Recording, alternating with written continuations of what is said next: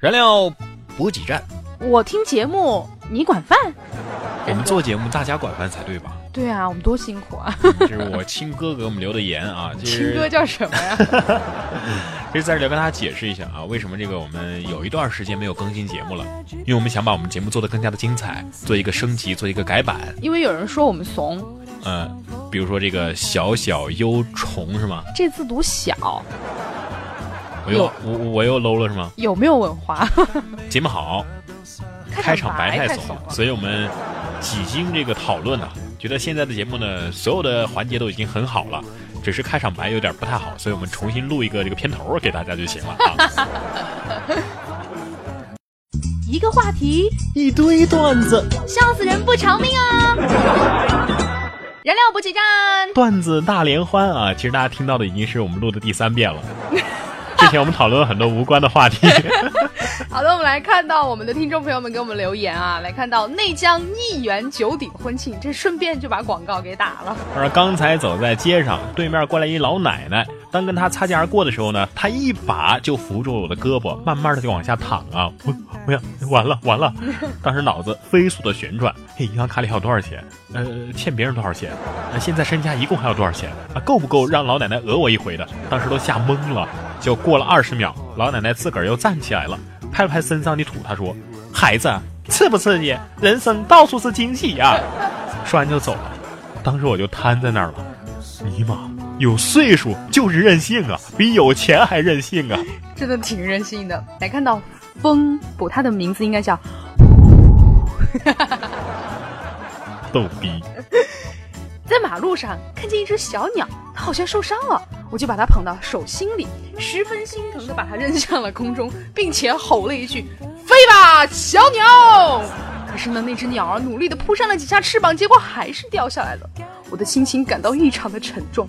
这个时候，我背后有一个男人对我叫道你个傻逼，谁让你把我家鸡仔往天上扔的？：“再来看到三季道。”他说：“然哥在车站等公交车，有个姑娘呢一直是盯着他微笑。然哥知道自己长得挺帅，吸引了姑娘的眼球，于是呢就在原地踱了几圈。这么一来呢，对面那个姑娘啊是笑得越发的灿烂了。然哥见了之后呢，就更加起劲儿在原地踱步起来。一旁的一位大妈对他说小伙子，你能别在狗屎上踩来踩去的吗？：‘ 呃，还有盖亚啊，他说那天在公交汽车上，正沿路欣赏着街景，突然觉得衣兜里面什么东西在抖。哎我转过头一看，一男的傻傻的盯着我，神情非常紧张，我就大吼：“你你干嘛？”于是呢，他就战战兢兢的说我我暖暖手。’这小偷也真是挺会找借口的了啊。那我再给你讲一个笑话，嗯同样的情景，嗯然后呢，这个有一个小偷，他就把手伸进了这个女生的衣兜里，啊。然后呢，这个女生当时没有马上叫出来，她心里面的独独白是这样的：“哎，让我多享受一会儿吧，好久没有男人把手伸到我的兜里了。话说那天小侄女让我给她讲故事，我实在是不愿意讲，我就随口敷衍她说：“呃，从前有一只天鹅变成了美女，嫁给了王子。”这小侄女突然就无限忧郁地说那王子让她生宝宝，他下个蛋应该怎么办呢？：“呃，我我我不知道，刚刚交了个女朋友啊，第一次出去约会的时候，女朋友说，你看你这么忙，还陪我出来逛街，多不好意思呀。当时我不知道怎么脑子一抽啊，就顺口来了一句啊，不碍事儿，我就当遛狗了。看着女朋友一脸黑线的，我连忙补充了两句，哇哇。女朋友转怒为笑，好险啊，我太机智了。有一个老警察领着自己的新带的徒弟一起到案发现场，只见被害者奄奄一息地趴在地上，满身是血，艰难地用手指蘸着血在写着什么。这时，小徒弟上前被老警察一把拦住，别动，叫他写完，他肯定是想留下什么线索。直到被害者断气，他们才终于看清了他留下的线索。还还看，快救我！我那俩二逼室友啊，真的是够懒的，一个星期都不换洗袜子，这俩人不以为耻，反以为荣啊！一天，两个人竟然在宿舍里面比谁的脚更臭。一个说：“我要是把鞋脱了，宿舍里所有人都得跑光。”另外一个嘿嘿一阵冷笑，慢悠悠地说：“就你这样的还敢跟我比？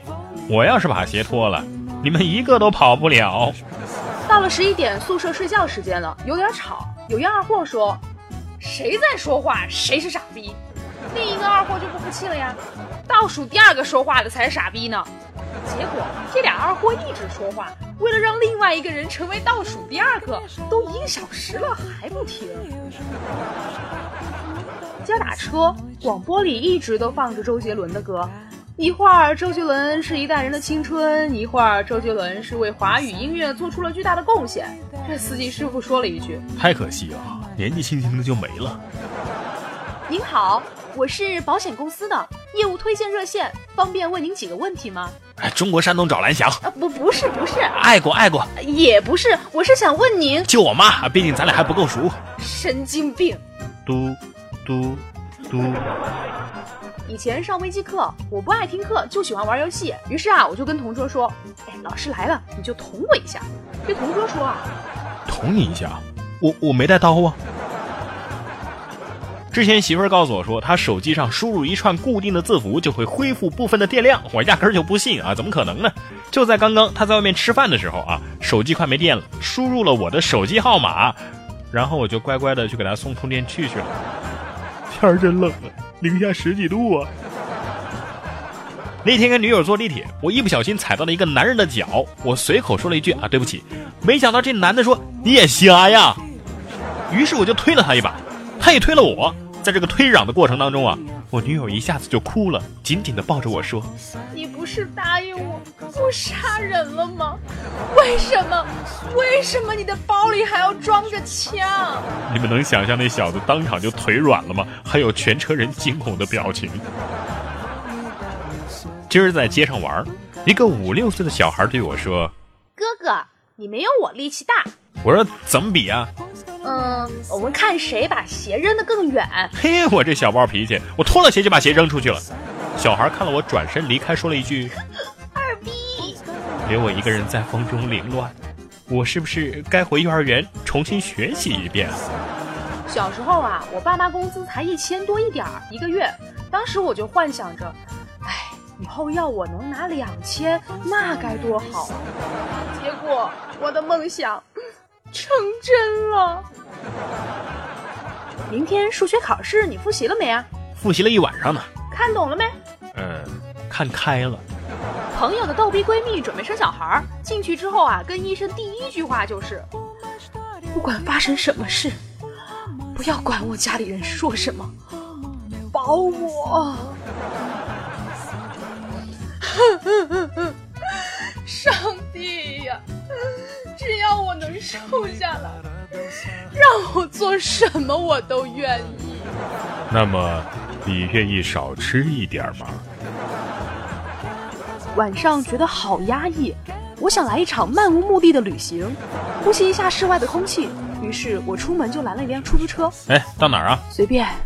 谁曾想啊，这司机竟然向我伸手说：“到了，十元，谢谢。”新同事做介绍啊，他说：“大家好，我姓齐，齐天大圣的齐。”结果第二天，这个领导朝着他喊道：“哎，小孙，你过来一下。”我和女朋友谈恋爱一年的时候，有一个土豪啊想追她，那个土豪呢送她了一块金条，女朋友拒绝了，并且对土豪说：“你不会懂的，有些东西比金子还要珍贵。”最后，她嫁给了一个钻石公司的老板。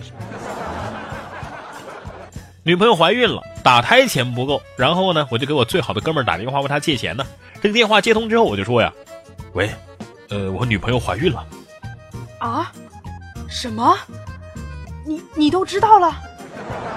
兄弟，你听我说，是我不好。那天我我俩都喝多了，你说这……哎，我我一直想告诉你，但是我没脸跟你说啊，兄弟，我对不起你，我不是人呐。刚刚有个女孩跟我表白，那身材、那长相，那叫一个没得说呀！但是我毫不犹豫的就拒绝了。开什么玩笑？能看上我的，这不是脑子有问题，就是眼睛瞎了。一个小萝莉跟我一起坐电梯，她突然问我说：“叔叔，现在几点了呀？”我决定吓一吓这个小萝莉，说：“你居然看得见我？”结果小萝莉说：“叔叔，你这么胖，我怎么可能看不到你呀？”我操，他不按常理出牌呀！我记得上高中的时候，我们学校查上课迟到特别严。有一次上课迟到了，被纪检部给堵住了，让填名字。唉，因为处罚很严嘛，所以我就想着随便填个我损友的名字呗。刚拿起笔，我发现上面已经有我的名字了。说个真事儿啊，有一天我带着我的弟弟九岁啊去庙会玩，逛了一上午，我弟弟突然对我说：“哥哥，我腿上有醋。”当时我没明白什么意思，回家我妈说呀。哎，你弟走累了，你不会抱着他？我去，弟弟，你你腿酸呐！早上去一朋友店里买茶叶，两千元。付款的时候呢，为了考验朋友之间的诚信，我就故意多拿了一百。朋友一接过钱啊，我就说：“你点一下吧，免得出错。”这朋友笑呵呵的塞进口袋说：“哎，咱俩没关系，不必在意那么多啊，多点少点无所谓。”顿时我心里有千万只草泥马在奔腾啊！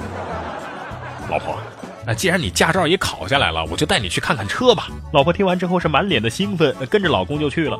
这个老公是带着老婆逛了宝马、奔驰、路虎、保时捷等各种好车的专卖店，老婆是瞬间泪崩啊！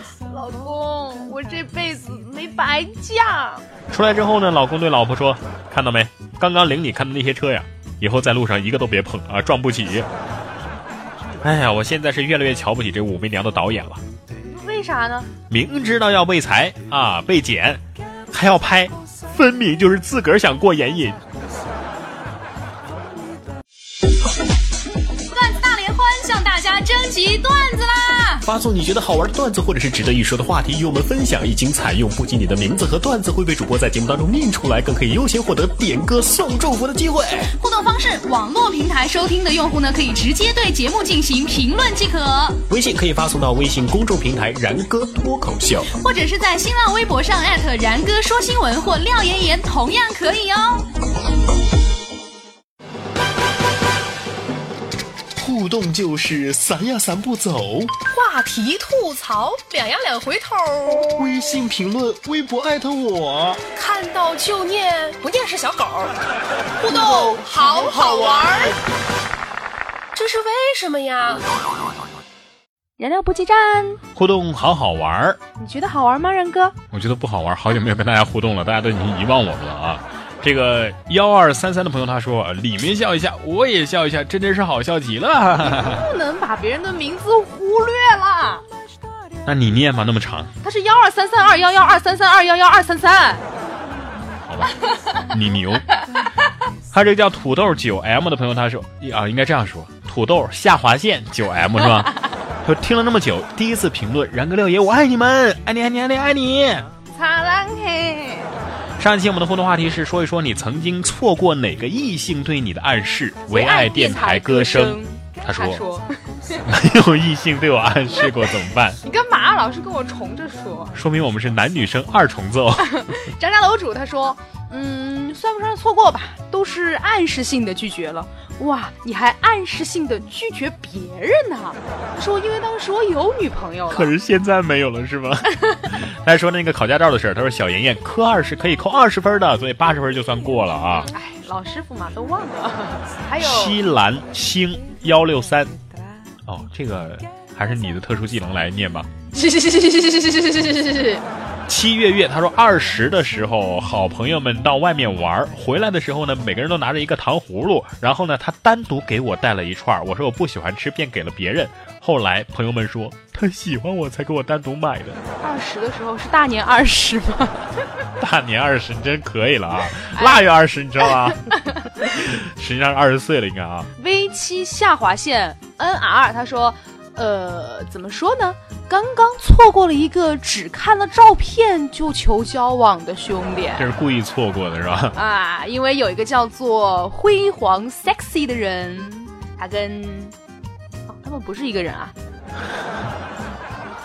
啊，他们不是一个人啊！我也以为是他们。我也以为是一个人，我才把留下来的。他是跟七月月说的，他是跟七月月说的。哦。他跟七月月说求交往，我们这个地方已经俨然变成一个求婚的。交友平台了，求婚的交友平台，到底是为了求婚还是为了交友呢？反正那个七皇 six y 这个朋友他说啊，他跟那个七月月刚刚就大年二十，还是腊月二十，还是二十岁的时候啊，就是吃糖葫芦的那个啊，跟他说求交往吧。对，该亚他说，高中的时候啊，一个坐在我前桌的男同学，有天晚上呢突然加我 QQ，但是平常呢也没有太多交流，所以还挺惊讶的。然后接下来的一个多星期里面，晚上晚自习放学回家，他找我聊天，我还以为你懂得，结果终于有一天他问我了，他说，呃，你知道那个谁谁谁有男朋友了吗？没有，你加油吧。原来他是喜欢他们班另外一个跟他玩的好的女生。对，看着开着公车去兜风。他说在酒店上班的时候呢，被个同事暗示过。那天他在容器厂长生面吃面，看见了我说：“哎，咱们一起吃吧。”空吃一碗面，嘿嘿，一碗面，两双筷子，两个人。但是我们俩私下关系还是挺好的。当初我要是懂起了，呃，也许就会在一起了。可是当时我刚刚和初恋分手不久啊，刚好啊但是已经分手了，刚好啊。需要人疗伤啊。对呀、这个你不知道，这个分手之后是最容易开始新一段感情的时候吗？对啊，但是就没有你有经验贝贝了。嗯嗯，对啊，我当然有经验了。你不是跟你男朋友谈了八年吗？你 好烦啊！不要在节目里面说我私事好不好？心鱼心有余，他说貌似小学的时候有，但是小学的时候太单纯了。嗯，对，我总是喜欢误解别人对我的暗示。柳明他说以前问初三的同桌要 QQ 号，他说他没有，我居然傻傻的给他申请了一个 QQ 号给他，他没有要，这算不算我给别人的暗示呢？这不是暗示，这是明示。对，他说然哥啊，每期节目我都有评论和留言，你还扬言要屏蔽我，你好意思吗？就是因为你每期节目就评，所以不想看到你的名字了。不要理他，然哥开玩笑的，你懂的，你懂的，你懂的。我亲哥哥啊，不是我亲哥哥。到底跟我们说一下你亲哥哥是谁啊？不是这个这个人的名字叫我亲哥哥，他说被暗示过，只是那个时候太年轻太自卑，站在他面前我就是一个丑小鸭，感觉配不上他。